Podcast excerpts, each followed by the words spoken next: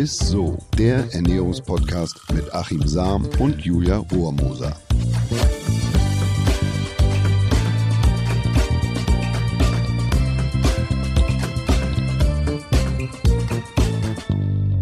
Hallo und herzlich willkommen, ihr Lieben. Ihr hört Isso, den Ernährungspodcast mit dem Ernährungswissenschaftler Achim Sam. Und mit unserer Julia Rohmoser, unsere Isso-Moderatorin, gestandene Mandelmus-Liebhaberin, Morningshow-Radiostar, ausgebildete Musical-Darstellerin und seit mittlerweile ein paar Monaten jetzt auch stolze Bizepsbesitzerin. Habe ich irgendwie Geburtstag oder wofür kriege ich dieses krasse Intro heute? Ja, hallo, meine lieben Damen und Herren. Hallo, ich, ich habe gedacht, das muss Talkshow. mal sein. Danke, das ist sehr lieb von dir. Es ist ja fast wie eine Jubiläum Jubiläumsfolge, aber da will ich tatsächlich drauf hinaus.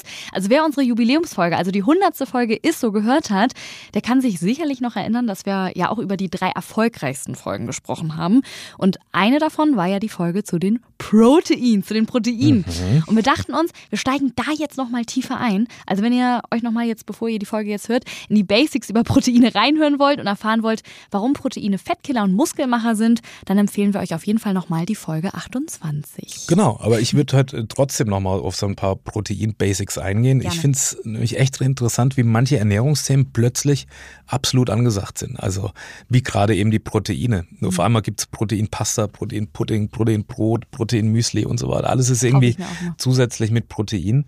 Und was ich da ganz angenehm finde, bei den anderen beiden Nährstoffen, also beim Thema Fett und Kohlenhydrate, mhm da geht es immer nur darum, dass weniger drin ist. Also Low Fat, Low Carb und so. Und jetzt bei Proteinen geht es darum, dass da einfach mehr drin ist. Also es geht um ein Plus an Protein. Ja, sehr, sehr spannend, Achim. Was ähm, können Proteine eigentlich so, außer jetzt lecker schmecken? Ja, also Proteine können tatsächlich einiges. Erstens, Eiweiß ist tatsächlich ein schlechter Energieträger. Also Kohlenhydrate und Fette mhm. ähm, sind, sind dann nicht so gut. Das bedeutet, dass man aus Kohlenhydrate und Fette fast 100 Prozent der Energie, die da drin steckt, sozusagen nutzen kann. Und das ist bei Eiweiß nicht so. Also von den Eiweißkalorien können wir tatsächlich nur etwa 80 Prozent tatsächlich als, als Energie nutzen. Und der Rest wird verstoffwechselt oder bei der Verstoffwechslung als wärmefrei. Das mhm. kennt man, wenn man mal so naja, bei, bei so ein Grillgelage hatte, sag ich da immer, und viel Fleisch gegessen hat. Und dann fängt man auf einmal an zu schwitzen. Und das ist genau das. Der ah. Körper ist, das ist wahnsinnig aufwendig, Proteine zu entknäulen.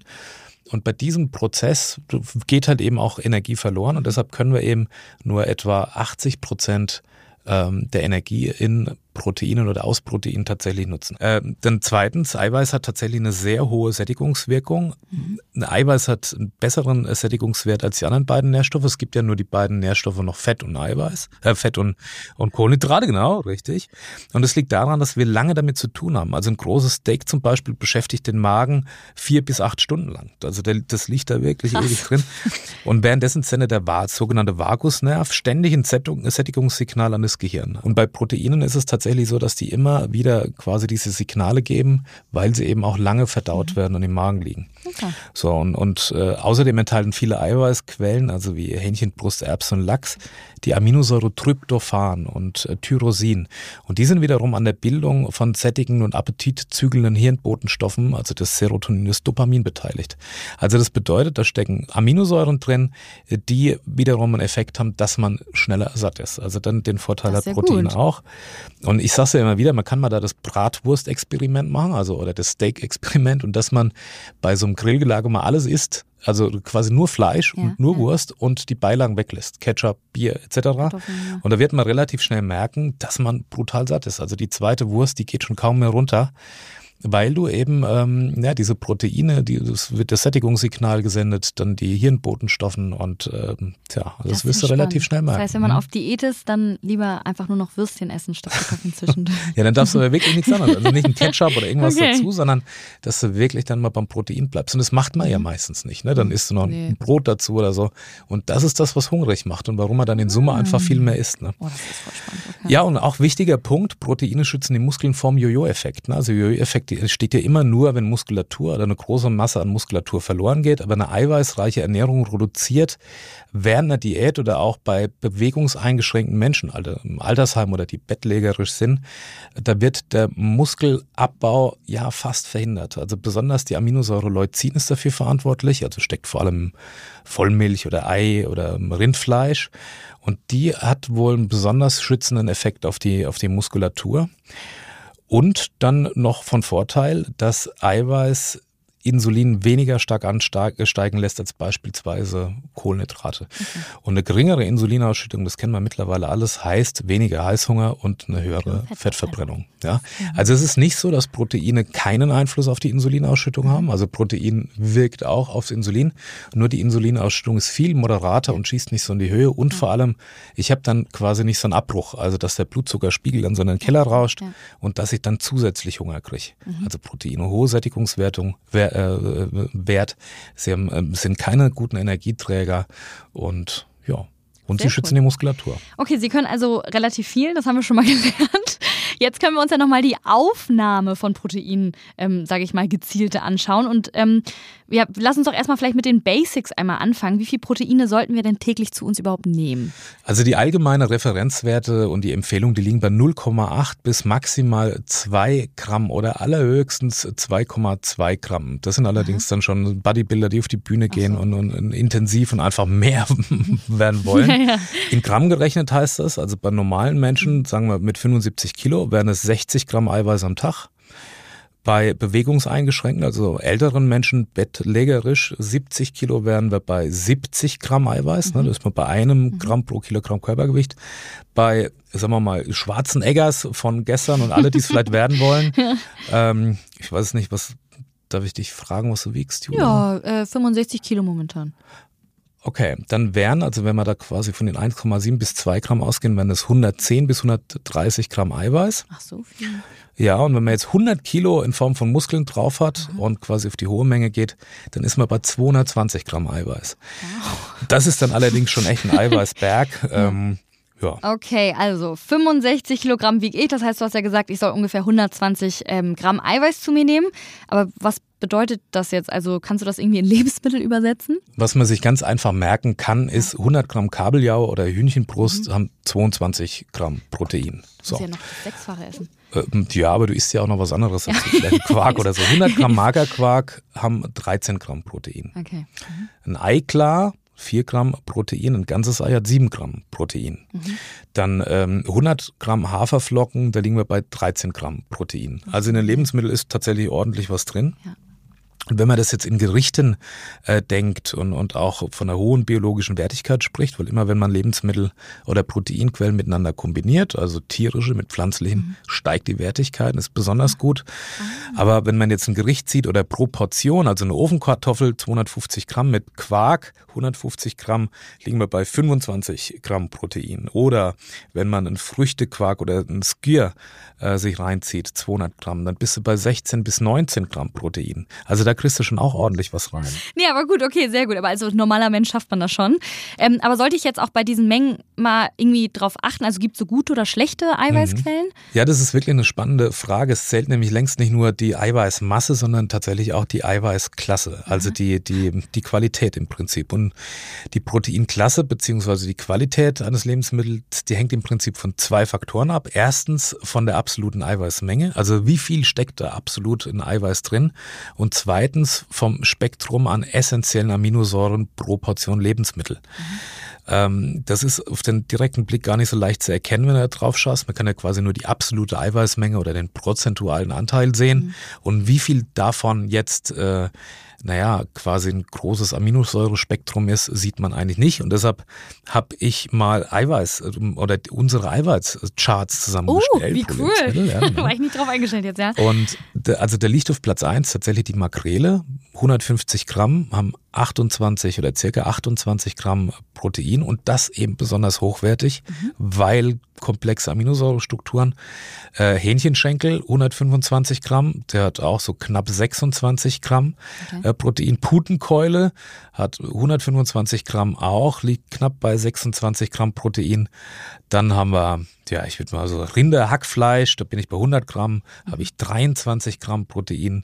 Und die absolut beste äh, Proteinversorgung, das muss ich vielleicht noch kurz kurz äh, dranhängen, die wird erreicht, indem man, das habe ich eben schon gesagt, tierische und pflanzliche Proteinquellen miteinander kombiniert. Das ergibt dann quasi eine unschlagbare Eiweißkombination. Also das heißt, die Aufnahme ist ideal. Und das ist immer, wenn du quasi beispielsweise Fisch mit Reis kombinierst oder äh, Brot, Vollkornbrot mit Käse, die klassische Käsestulle. Oder wenn man es früher gemacht hat, äh, die Kartoffeln mit Kräuterquark. Ja, das ist oh, auch eine lecker. wahnsinnige, also höher geht's nicht. Mhm. Oder Fleisch mit, äh, mit Getreideprodukt Pasta beispielsweise. Mhm. Oder machst du ein Eibrötchen. Und da hast du wirklich echt das sind unschlagbare Eiweißkombinationen. Und auch sehr, sehr lecker. Mhm. Kannst du auch noch ein bisschen was zu veganen Proteinquellen erzählen? Es gibt natürlich viele, viele vegane Produkte mittlerweile, wo zusätzlich Protein zugesetzt ist. Das mhm. gab es vor einigen Jahren noch nicht. Also ja. die Regale stehen tatsächlich voll. Da hat man jetzt nicht mehr so ein Problem mit wie beispielsweise eine Mandelmilch oder ähm, Eiweißnudeln, so Proteinpasta gibt's ja auch äh, häufig. Aber so rein pflanzliche Lebensmittel, die von Natur aus hochwertige Proteine liefern, das wären beispielsweise oder ganz vorne natürlich die Sojabohne, wie ich eben gesagt habe, 22 Gramm Eiweiß pro mhm. Portion. Dann äh, kommen auch schon die Bohnen auf Platz zwei, grüne Bohnen mit 21 Gramm äh, Eiweiß pro Portion. Ich habe das auf 145 Gramm gerechnet. Wenn du so einen Bohneneintopf isst, so eine Tasse 250 Milliliter, bist du bei 16 Gramm. Äh, eine mittlere Portion Erbsen oder so als Beilage 200 Gramm, da bist du auch bei 13 Gramm Eiweiß. Mhm, mh. Eine super Quelle sind auch Kidneybohnen. In 60 Gramm Kidneybohnen stecken auch etwa 13 Gramm Eiweiß. Das ist relativ das ist viel. Gut, ja. Ja. Eine kleine Handvoll Nüsse, Erdnüsse liefert beispielsweise 12 Gramm äh, Protein.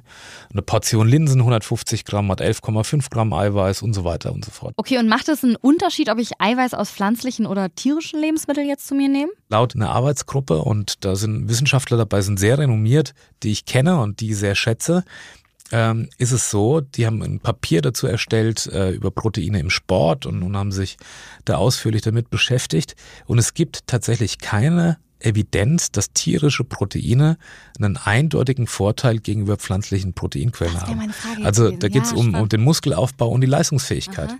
Und das, obwohl das Spektrum an essentiellen Aminosäuren in pflanzlichen okay. Lebensmitteln eben geringer ausfällt als in tierischen Lebensmitteln. Und man mhm. hat ja immer davon gesprochen, dass das tierische Protein dem menschlichen Protein viel ähnlicher ist und dass man daraus eben mehr eigene Proteinmasse, Muskelmasse bilden kann. Und das scheint aber tatsächlich nicht zu sein. Also es gibt keine Evidenz, dass tierische Proteine dann einen großen Vorteil haben. Und Achim, du hast es ja wahrscheinlich jetzt auch schon mitbekommen. Ne? Wir haben es ja jetzt auch schon ein paar Mal erwähnt. Ich bin momentan wirklich im Kraftsportfieber. Meine Schwester hat mich irgendwie angesteckt und gefühlt geht da ja nichts ohne Proteinshakes. Und in dem mhm. Zusammenhang mhm. fallen ja auch immer Begriffe wirklich mit Whey, Casein, Isolat. Ich habe jetzt noch nichts genommen, weil ich überhaupt gar nicht weiß, worum, ge äh, worum geht es da eigentlich. Ja, vielleicht muss man da kurz vorweg sagen. Also ich habe es zu Beginn der Folge ja schon vorgerechnet. In der Regel lässt sich der Proteinbedarf locker mit der normalen Ernährung decken. Das mhm. kriegt man schon rein. Aber wer sich vegan ernährt oder wer regelmäßig den Handelraum aufräumt und wirklich Sport macht, also Bodybuilding betreibt, der kann natürlich auch mal zu einem Proteinshake greifen. Aber da würde ich sagen, Vorsicht. So ein Shake, der kann auch mal schnell 400 Kilokalorien äh, pro Shake haben und die mhm. können da drin stecken. Und die muss man sich natürlich erst einmal im Gym verdienen. Ne? Also ansonsten werden da keine Muggis draus, sondern im Zweifel Rettungsringe. Und wir, wir hatten das, ich erzähle es ja immer wieder ganz gerne, aber wir hatten bei uns im Dorf früher, da bin ich auch schon drauf angesprochen worden, den Eiweiß-Ecki. Und Eiweiß-Ecki hat immer nur Proteinshakes bestellt und getrunken und hat aber das Trainieren vergessen. Und dann so. wurde tatsächlich Eiweiß-Ecki wurde immer runter. okay, Mist. Ja, also ja, und was macht jetzt einen guten Proteinshake aus? Das ist im Prinzip vom Training abhängig. Also mhm.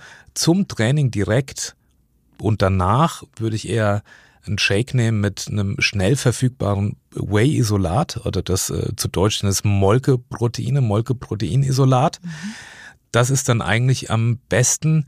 Es macht dann eventuell äh, sogar Sinn, wenn man da ein paar Kohlenhydrate mit dazu gibt oder wenn der Shake oder dieses Molkeprotein auch ein paar Kohlenhydrate ähm, enthält, weil die Kohlenhydrate sorgen eben für eine Insulinausschüttung und durch das Insulin ist es wie so eine Treibstoffinjektion. Man zieht also quasi durch dieses Insulin, was ausgeschüttet wird, die Energie und die, die, die Proteine schneller in die Zelle und dadurch wird die Regenerationszeit eben verkürzt. Also wer in so einer Massephase steckt, aufbauen will, dem würde ich immer zum und danach äh, zum, zum Training, also, also dieses schnell verfügbare mhm. Whey-Isolat oder Molkeprotein empfehlen und gegebenenfalls mit etwas Kohlenhydraten.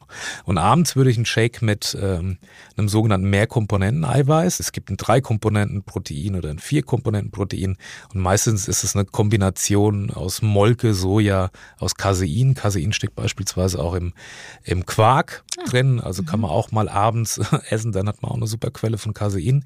Oder ähm, Hühnereiweiß steckt da auch mit drin. Oder eben ein Shake aus reinem Casein gibt's auch. Wie gesagt, das ist Milcheiweiß. Und die beiden Varianten sind dann eben besser, weil sie langsamer abgebaut werden und immer quasi permanent über Nacht den Körper mit den Eiweißbausteinen versorgen und fluten. Und dann hast du eine gute Regeneration und eben auch eine gute Wachstumsphase äh, über die Nacht. Dann weiß ich jetzt auf jeden Fall Bescheid, wenn ich das nächste Mal wieder ins Studio gehe. Und, und eine kleine Diskussion, die ich immer wieder höre: Proteinshake. Soll man die jetzt eigentlich mit Milch oder mit Wasser trinken? Naja, also bei Menschen, die vegan leben oder eine Laktoseintoleranz haben, äh, für die ist natürlich Kuhmilch äh, sowieso per se nix. Ja. Und, und da kann man aber tatsächlich auch mal eine, auf eine Mandelmilch äh, zurückgreifen. Die wirkt außerdem auch basisch, also ist tatsächlich ganz gut weil man ja eh relativ proteinreich ist und ähm, Du hast viel Kalzium drin in, in der Mandelmilch oder Mandel ist eigentlich so das Kalzium mit, das kalziumreichste Lebensmittel. Mhm. Und es puffert eben auch die Säuren ab. Das heißt, dann die Stickstoff und so weiter, die mhm. Nierenbelastung wird da etwas erleichtert. Ansonsten enthält ein, ein Shake mit Milch natürlich, was man immer mit berechnen muss. Also in der Bodybuilder und so weiß ja, die schreiben das ja genau auf. ja, man, ja, ja, ähm, ist da natürlich immer mehr Energie drin. Also wenn man für seinen Shake beispielsweise 200 Milliliter fettarme Milch nimmt, dann sind das 7,2 Gramm Protein mehr, was schon nicht schlecht wäre. Aber es sind halt eben auch 100 Kilokalorien, die mehr in diesem Shake stecken. Ja, okay. Und das ist, wie gesagt, in der Massephase ist es gut. Für alle, die Gewicht verlieren wollen, ist es eigentlich weniger gut. Wow, das war ganz viel Information. Danke dir, Achim. Aber wir sind ja noch nicht ganz ähm, am Schluss angekommen. Wir kommen zu unserem Highlight der Woche. Das Highlight der Woche. Jawohl, und das ist diese Woche ist tatsächlich, es geht um Kürbis. Oh, wie toll. So, und, und, Kürbisse sind echte Könner, außer beim Kaloriengehalt, da können sie oh, nichts. Ja, da sind sie echt gering. Also ein Hokkaido beispielsweise, der kommt gerade mal auf schlanke 28 Kilokalorien pro 100 Gramm. So ein Butternut, ich weiß nicht, ob du die kennst, die Kürbisse. Die haben ein bisschen mehr Kilokalorien. Kalorien liegt man bei 25, äh, 45 pro 100 Gramm. Es gibt übrigens äh, nebenbei gesagt 800 verschiedene Sorten. 800? No worries, ich zähle jetzt nicht die ganzen Kaloriengehalte von jeder Sorte auf. Aber was Kürbisse können, ist tatsächlich, sie haben viel Kalium und sie haben gesundes Beta-Carotin. Das ist toll. Und also 100 Gramm Kürbis enthalten schon 80 Prozent der empfohlenen Tagesdosis an Beta-Carotin. Mit Schale sind sogar fünfmal so viele Carotinoide, die du da kriegst. Also mein Tipp ist tatsächlich, wenn es den irgendwo gibt, manchmal hat man, wenn es da so eine Gemüseecke gibt, mhm. hat man den Spaghetti-Kürbis. Ich weiß nicht, ob, nee, ob du das schon mal gehört hast. Das ist sensationell. Der ist so einfach zu machen. Das schneidest du auf, ja. gibst ein bisschen Olivenöl drüber, Pinienkerne, so, wenn du magst, Käse drüber raspeln bei 180 Grad circa eine halbe ja. Stunde, je nachdem wie groß der ist, ab in den Ofen. Und durch, die, durch das Erhitzen werden die gesunden Inhaltsstoffe, muss man sich auch keine Sorgen machen. Beim Kürbis übrigens immer mehr statt weniger, mhm, so wie bei der mhm. Süßkartoffel oder bei ja. den Tomaten mit dem Lycopin. Und dann kannst du quasi, wenn du ihn rausholst, dann vermengst du das so mit der Gabel oder mit dem Löffel und dann ist das, als ob du Spaghetti isst. Wie? Ach so, das, von der Konsistenz ja, dann, oder das, das sind so lange Ach, Fäden und die sind aber auch nicht, die bleiben, muss man sich keine Sorgen machen, in den Zähnen hängen oder so, sondern super lecker. Wirklich. Richtig geil, danke dir. Dann würde ich wie immer noch mal kurz zusammenfassen. Ich bin gespannt. Unseren Tagesbedarf an Proteinen rechnen wir ungefähr mit so 0,8 Gramm pro Körpergewicht und ja bei Kraftsportlern höchstens bis 2,2 Gramm. Allerhöchstens würde ich sagen. Allerhöchstens. Das ist wirklich, das ist die oberste die Red Flag Eiweißfahnenstange. Mhm. Sehr gut. Und ja, wir holen am meisten aus den Proteinquellen raus, wenn wir ja bestimmte Lebensmittel ähm, kombinieren, wie zum Beispiel, fand ich auch ganz lecker, Quark mit äh, Kartoffeln, mhm. ein schönes Eibrötchen oder Reis mit Fisch, ne, sind ja auch leckere Sachen. Ne? Und es gibt keine Evidenz, dass tierische Produkte irgendein Vorteil gegenüber pflanzlichen Eiweißquellen haben. Und das ist wirklich aber auch mir recht neu. Sehr gut. Und damit sagen wir auch schon wieder leider Tschüss. Wenn euch die Folge gefallen hat, dann empfehlt sie doch gerne weiter. Darüber freuen wir uns ja immer sehr doll. Und wenn ihr noch weitere Fragen habt zum Thema Proteine, dann schreibt uns gerne entweder über Instagram oder auch per E-Mail an isso.edeka.de. Ist so. Danke. Bis nächstes Tschüss. Mal. Ciao. Dieser Podcast wird euch präsentiert von Edeka. Wir lieben Lebensmittel.